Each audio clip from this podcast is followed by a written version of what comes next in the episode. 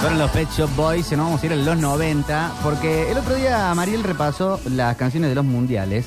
Eh, acá hemos decidido quedarnos en el año 1990 con la música que sonaba alrededor de todo eso. Atención. Si mal bien nos le parece, nos metemos en ese lugar directamente. Uy, qué temazo. Todo es 90. Acompañado de esto con las bandas que empezaban a venir masivamente hacia la Argentina, con momentos donde la cuestión no se había para nada arreglado, pero empezaba a vivirse el post super mega hiperinflación y arrancaba el gobierno del Carlos, ¿no? Y con ese, la parte que conocemos como los 90, con todo lo bueno, con todo lo malo, con todo lo excelente, con todo lo horrendo que tuvo, pero un montón de música que salía en los 90 y las bandas venían también a marcar lo que sacaban en ese momento. Por ejemplo, estos.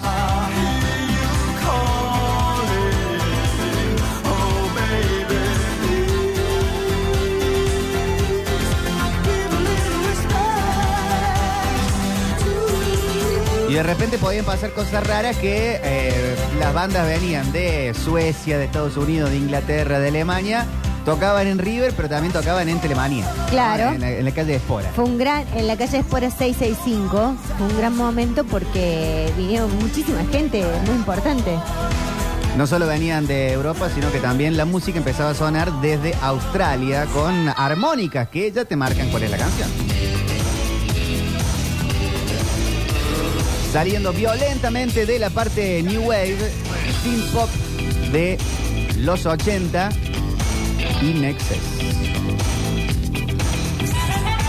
Que siento salir el día de hoy y decir, ah, mira qué bien que suena.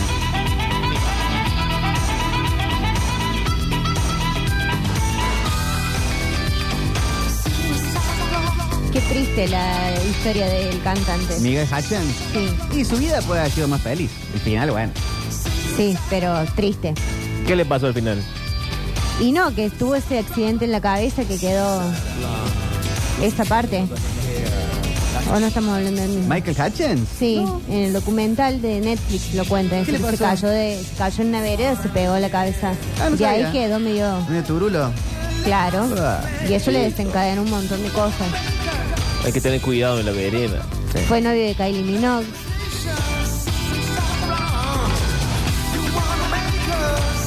Así sonaban los 90 del lado de eh, Australia, pero también sonaban desde algún lugar de Europa que vinieron para acá y todo terminó sonando de esta manera. Los abanicos se choreaban a las madres, a las tías, a las abuelas para que todos estemos practicando el pasito con moda Ibiza hombrera, pelo largo, muchísimo, muchísimo bronceador y disco Ibiza. Y esta ese- gente. Y los pianitos estos que entraron a sonar en todas las canciones de los 90. Subile, subile, subile, subile.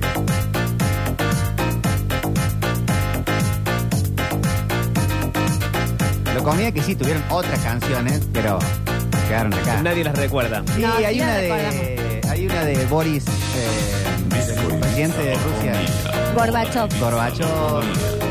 Está Y después está pon tu mano en mi cuerpo, en mi piel.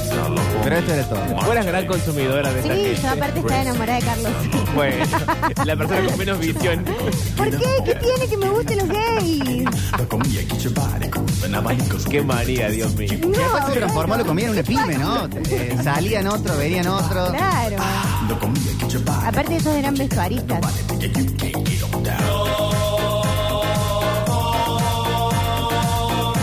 Y eran bailarines. Y alguien inventó todo esto. Sí. ¿Cómo no me pasa eso? La música mucha venía de Europa y todos iban pensando que, como dice el disco de los decadentes, cualquiera puede cantar. Entonces, héroes del deporte también terminaban haciendo sus discos musicales. Este es Guillermo Vilas, ¡Ay, cierto! Qué raro esto. que también se sumaba a esta cosa de música electrónica. Que está todo bien caminaba. Disco que participó mucho en esto, Luis Alberto Pineta. Y después se devuelven con Vilas siendo el productor ejecutivo del disco en inglés de Spinetta. Ok. Desperté y no estabas más, solo el amanecer. Para toda la gente de la salita de 20, de 30, Guillermo Vilas a esta altura del partido era una especie de Messi, héroe deportivo total, pero también jefe de el boliche, del restaurante, dueño de la Argentina. ¿Qué hará Messi cuando deje de ser futbolista? No va a ¿Cantará dejar una nunca, canción? María, nunca va a dejar. No, bueno, pero capaz que él dice ahora quiero hacer otra cosa y se pone a hacer canasto de macramé. Solo puede no jugar al fútbol. ¿Con quién salía Vilas en un momento? Eh, con alguna Con de las de- Villanueva. No, pero de princesas. Mónaco. ¿Ah, sí? Sí. No me acuerdo de eso. Sí, sí, sí. Vilas andaba internacionalmente. Ay, se usaba mucho la chica cantando como algo que, no sé, que decía atrás. Canta en algún idioma vos, Flaquita. Sale para adelante. Pero si hablamos de música en inglés cantada por chica, también el sonido de los 90 iba por este lado. Por supuesto que sí. Claro que Strike sí. a pose.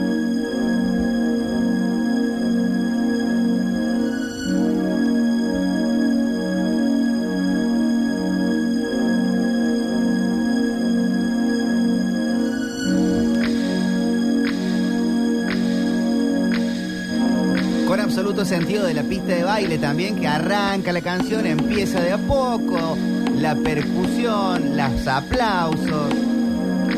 Y en un momento se empieza a llenar.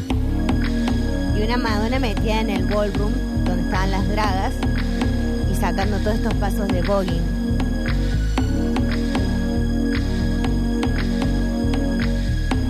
Para la gente que no le han sellado el pasaporte nunca, Vogue es como que digamos la paparazzi de allá. Strike a pose. También hay una versión argentina, pero es fea. Es como la para ti. No, mucho mejor. Para ti una porquería.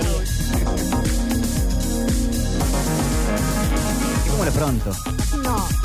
Emanuel, ya sé a dónde estás yendo, no voy a entrar en Pero esa. hecha allá, allá, allá hacemos todo mejor. No. Bien. Mira, ahora estamos jugando ingleses contra americanos. No sé quién quiere que gane.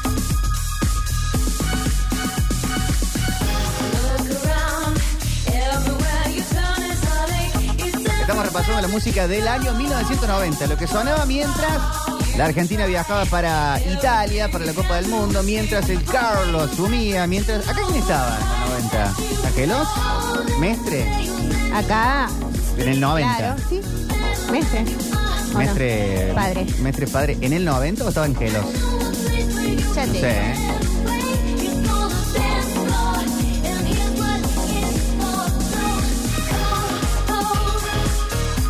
¿Gobernador de Buenos Aires quién? ¿Dualde? Angelos hasta el 91, Mira. Angelos hasta el 95 y Mestre del 95 al 99. Ahí está, bueno. Y después José Manuel. En el 90 estábamos con Eduardo César. Hay que decir que los lentes del gobernador Angelos eran bárbaros, la verdad. Hay que decirlo. Ese marco de Carey. Así sonaba en los 90. Así sonaba el 90 desde Estados Unidos, pero también desde Inglaterra. Las cosas se ponían lindas con el disco Violator, uno de los favoritos de los fanáticos de la banda. Soy un poquito más de ultra, pero no podemos decir que Violator no es una gema absoluta total. De Pitch Mode, ¿verdad?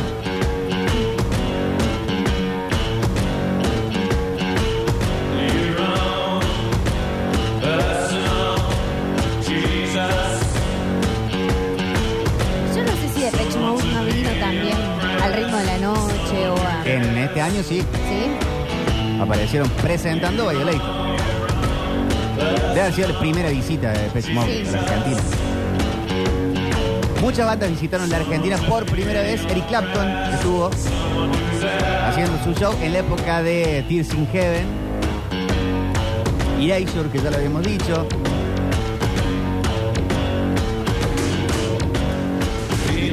En situaciones locales, la cosa venía para acá, ¿no? En situaciones argentinas, del rock argentino, ya lo dijo él mismo, estaban altas las defensas. Y esta fue la época de Tercer Mundo de Rodolfo. La canción que continúa con la historia de 11 y 6. Porque ese es el chico de la tapa.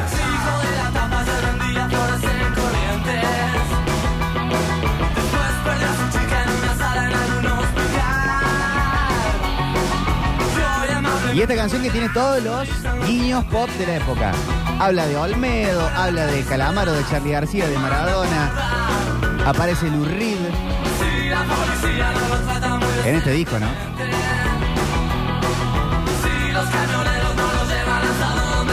Y si nos vamos para el eh, rock nacional, empezaba esta banda también que desde fines de los 80 se sumaban a los shows de Luis Alberto Spinetta como Pachuco Cadáver, pero el año 90 le dijo hola a los IKB.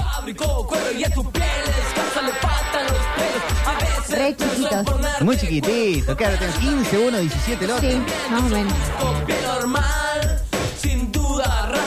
Todavía no tan fanqueros, más raperos de los 80, un poquito más Beastie Boys,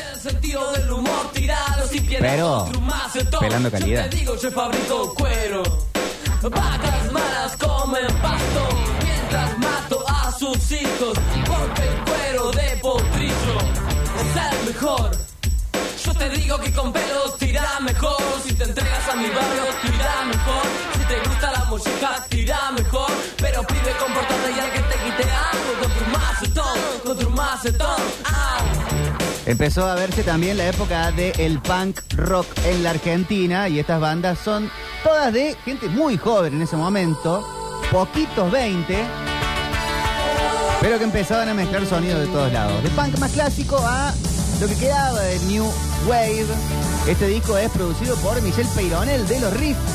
Me dice, va a sonar más pesadón, pero suena ochentoso. Una banda punk que son los violadores. Fuera de sector en la canción, la parte del punk más contestatario de la Argentina estaba en el 90. todo está fuera de sector. Tal vez no estuvo nunca mejor. Nadie regula mi decisión. Nadie transforma mi satisfacción. Vida se adelanta. Cuerpo aunque no ríe ni llora. Todo.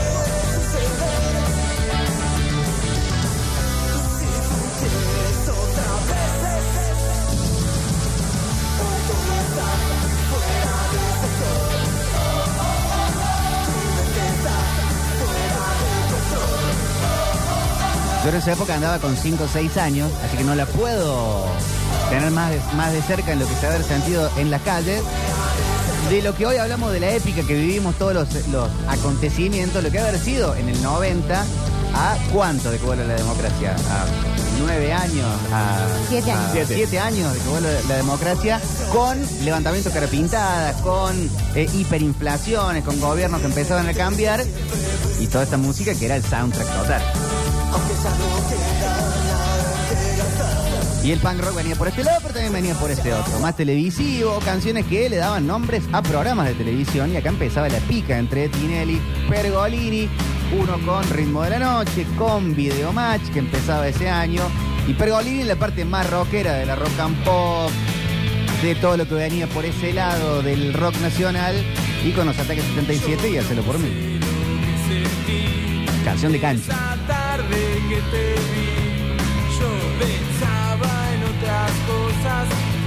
Esto también, en 18, 19.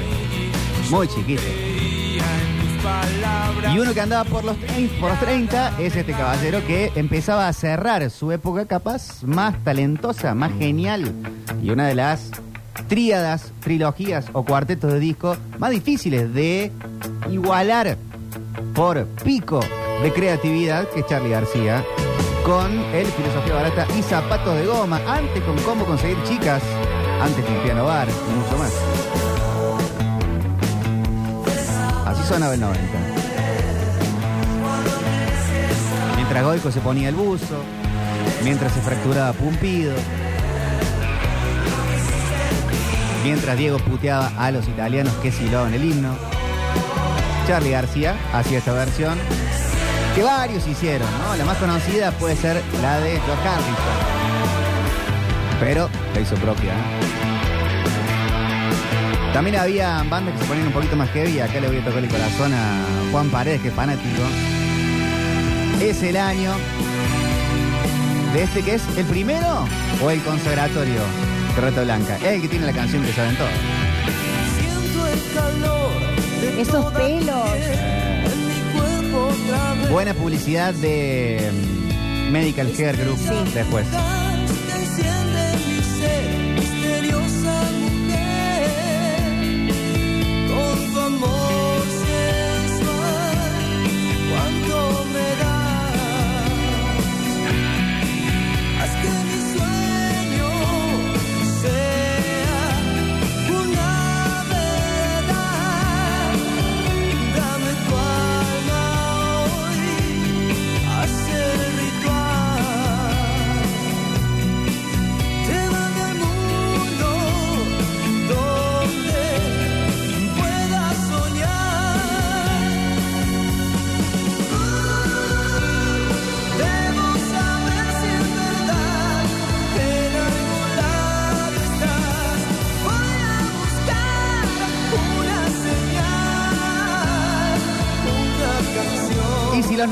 Tienen que resumirse en un disco, hasta tiene un nombre con el año en que sale, y es canción animal de Soda Stereo. ¿Por qué? Bueno, esta canción, hasta Chris Martin. ¿Cuántas va a tener? ¿Cuántas versiones? Y no sé si eh, es el disco que tiene todos los videoclips y todas las canciones. Todos cortes de difusión. Soda Stereo, ¿no? Sí.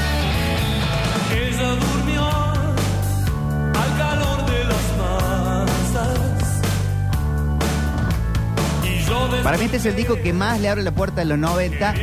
Vienen de signos y de algunos otros discos del ruido blanco, sacándose los 80 de encima. Vuelven a una especie de regreso a las bases, los Soda con instrumentos, tracción a sangre, con válvulas, con marchas, la banda sin tantos delirios pancosos, haciendo rock and roll. Le abre a que las bandas vengan a pelar en el escenario. Después vinieron los divididos con todo. El propio Charlie García vuelve a ser más sanguíneo en sus discos. Spinetta termina siendo Privé en el 91. Y empezaría después el rock sónico con los babasones, con Martes Men. Todo poniendo una guitarrita un amplificador a válvulas para hacernos delirar a todos.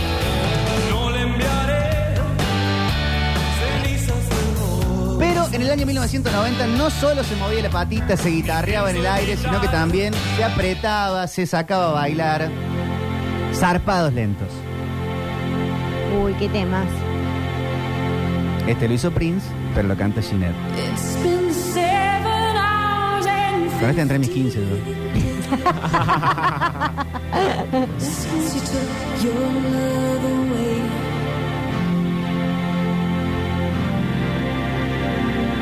I go out every Esa se la canta a su mamá. ¿Sí?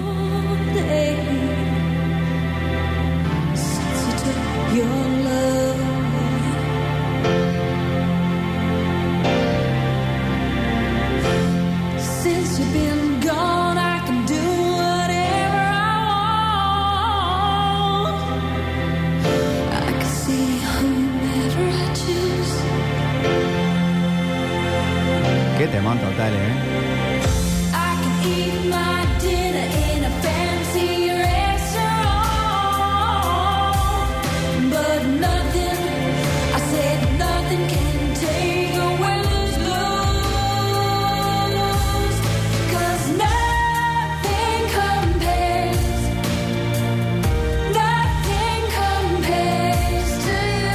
También Fito Páez en el mismo disco metió su lento de esta manera. Yo podría haberlo hecho mejor. Vos podías acercarte a mí. Que arranca lento, pero después, para el que conoce la canción completa, saben que después se pone a los Charlie García, que te empieza con el tema y después te tira abajo batería todo junto y vamos para otro plano.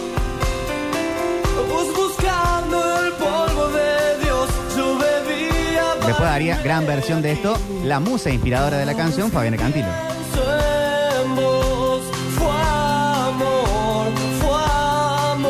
Y Charlie capaz que hace de los lentos más lindos que terminaron en los 90, que es la canción que le da el nombre al disco del año 1990. Charlie haciendo casi una especie de cosplay de Purple Rain, lentos totales, épicos absolutos, modo himno nacional, había hecho su versión hacía muy poco tiempo, filosofía barata y zapatos de goma, Charlie García. Conozco un empleado que fue muerto de pena, enamorado de las sirenas. El cine de mi barrio ya me mostró la escena, no vi tu alma y quería tus venas. Y en este torbellino donde nada importa, Hace poco le escuché una anécdota de Charlie que la cuenta en un canal de televisión, creo que en Chile. No sé por qué están hablando del éxito y él dice, ¿saben la historia del que se encuentra un genio en una lámpara y que le pregunta dónde está el éxito, no? Y se pone a contarla y que tipo frota una lámpara, parece el genio y dice, eh, quiero encontrar el éxito, quiero encontrar el éxito, está por allá, le dice el genio. Tipo va caminando, viene un montón de gente y lo entran a agarrar a piñas. Vuelve el tipo todo golpeado, va el genio y le dice, tío, te pregunté dónde estaba el éxito. ¿El éxito está. O va de nuevo a buscar el éxito, cagan piñas, vuelve y le dice, genio, me estás estafando. Te estoy preguntando dónde está el éxito. El éxito está para allá. Pero si voy allá y me agarro una trompada, claro, el éxito está después del piñas.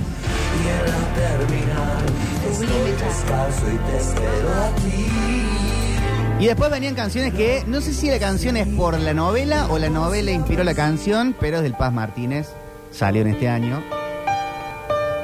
Fue parte de éxitos televisivos y es un temón total. No lo quería dejar afuera de estas canciones del 90, porque es de esas para tener siempre a mano. Y si te toca un telo durante el partido Argentina-México la siesta, puede sonar esta. ¿eh? Esta vez no me llamó. Estoy pendiente del teléfono y no. Esto me empieza a preocupar. ¿Qué le sucedió? Tal vez no pudo escapar de su prisión. Hay un misterio que le apresa el corazón y no la deja respirar. Teléfono y voy como loco a su encuentro. Tengo la boca reseca y estoy sin aliento. No, no, equivocado no es aquí. Hacete un estribillo, Paz. Hay una lágrima sobre el teléfono,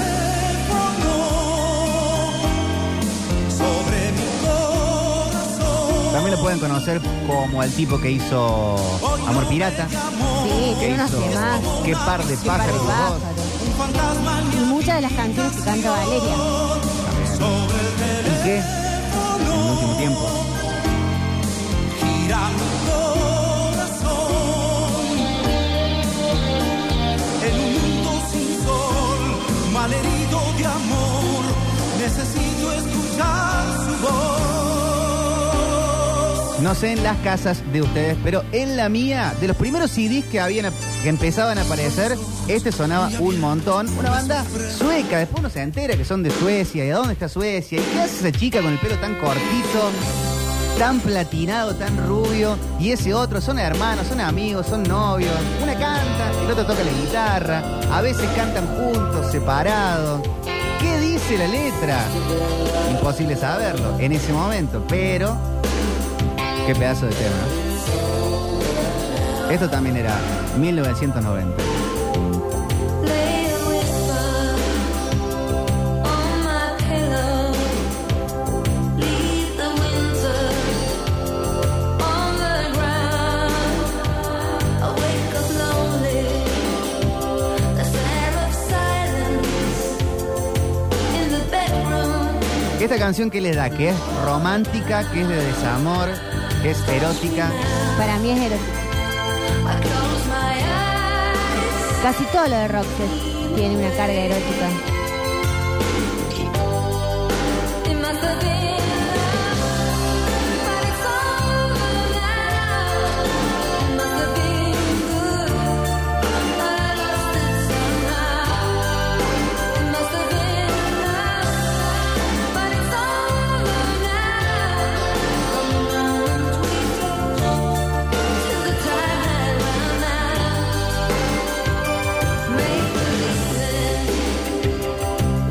Hoy las nuevas generaciones lo conocen como el tipo que tiene esa parte de la batería que todo el mundo sabe. Algunos más grandes pueden haberla escuchado en la película del Rey León, pero antes había una banda que se llamaba Genesis que tenía un baterista que cantaba o empezó a cantar después que se fue y se peleó con Peter Gabriel.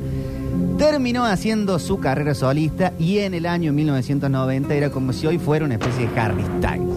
Phil Collins. Hoy un pelado cantando este tipo de canciones sería casi ilegal. Bueno. Obligado a ponerse pelo. en ese momento todavía se podía. Podía ser pelado en esa época. Estaba permitido ser Ahora ya no. Phil Collins.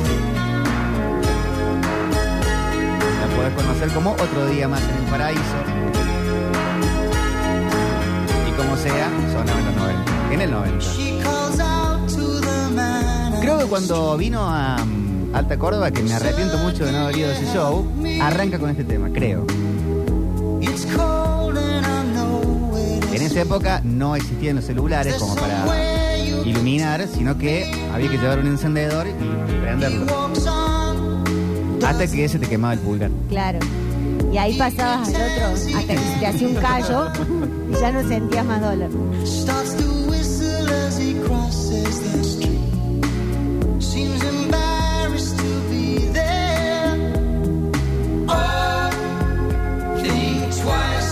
Esta parte puede ser los lentazos del 90. No de los 90, sino del 90. Estaba esta y esta que por ahí no conoces el nombre de la banda, pero La canción. siempre sí. parece. En todas las guitarreadas. Ya no sé si las de ahora. Sí, si tenés 40, sí. Ah, si tenés 40 puede ser.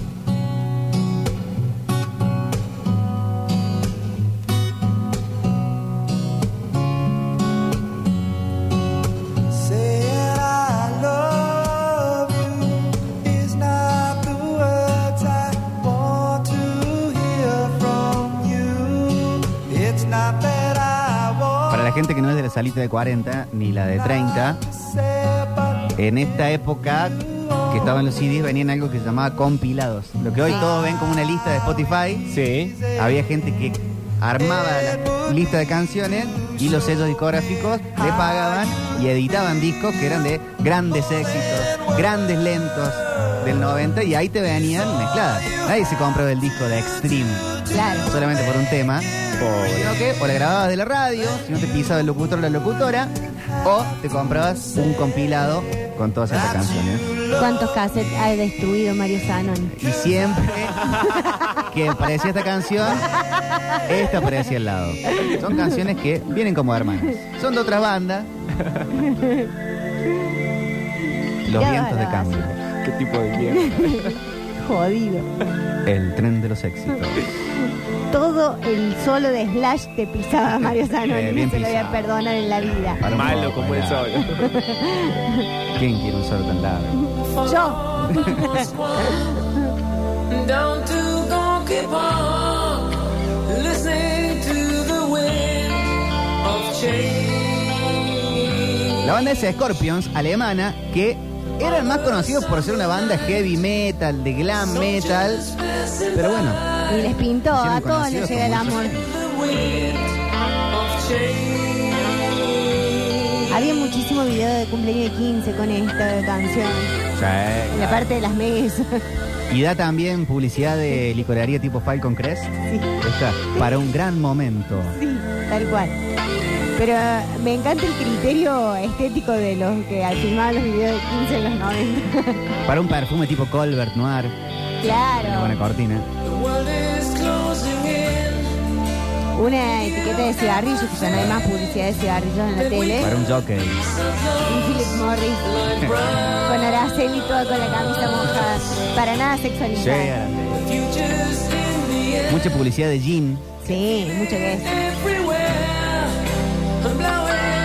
No todo era lento, no todo era apriete, no todo era arrumaco, sino que también habían canciones divertidas que empezaban a sonar por todos lados. Esto sonaba mucho en mi casa en la televisión, porque era parte de Peores Nada, en el año 90. Estaba Ginsburg y estaba Fontoa.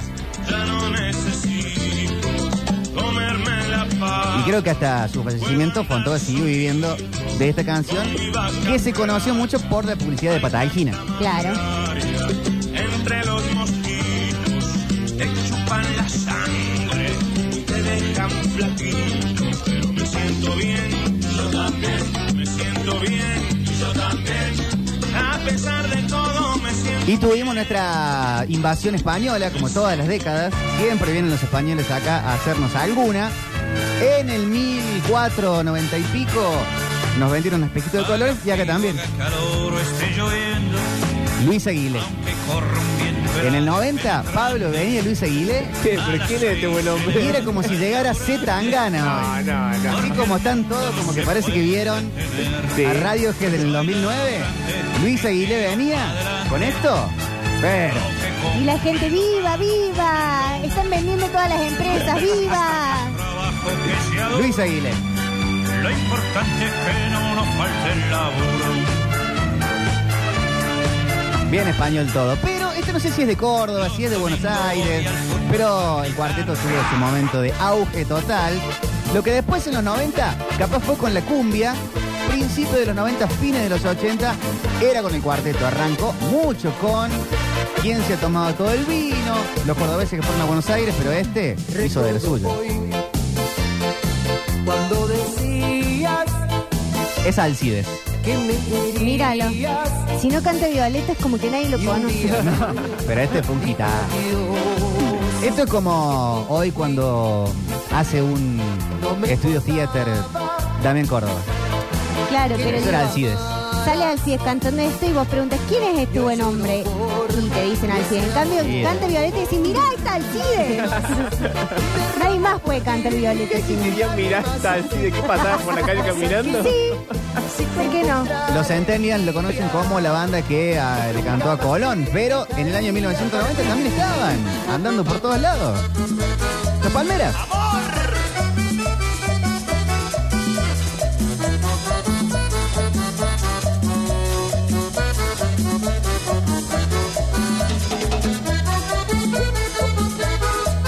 Acá, tope de gama era Telemanía. Sí. Todos venían acá.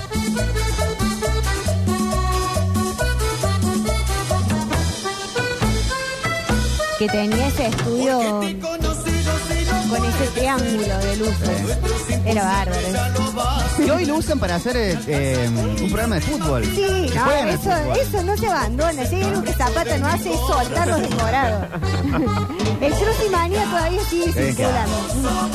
Yo si fuera su asesor financiero le diría, Ya está el Cruz buscame una Manía. iglesia universal. ahí. Un par de millones de dólares. Sí. Y hagamos otra cosa. Pero es un lugar histórico. Y después mucho One Hit Wonder, que es alguien que hizo una sola canción y después vivió toda su vida de eso. Esto salía en el año 1990 y al día de hoy lo debe estar cobrando en Sadaik. Ella, Tiago. Todo el mundo, Y sí. todos los demás. La artista más conocida de la música tropical de Tucumán, Sí, porque Tucumán es Mercedes Sosa también, ¿o ¿no? sí. Y palito.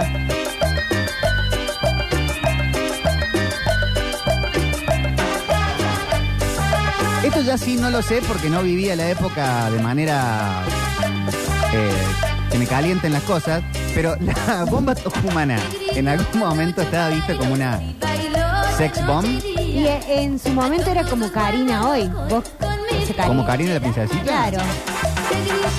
No, pero Karina no tiene un, eh, un marketing como medio más cool, más... No, pero digo, en cuestión de, de belleza, Sí. Era como Karina. Uno la ve ahora y parece que es un plumero que...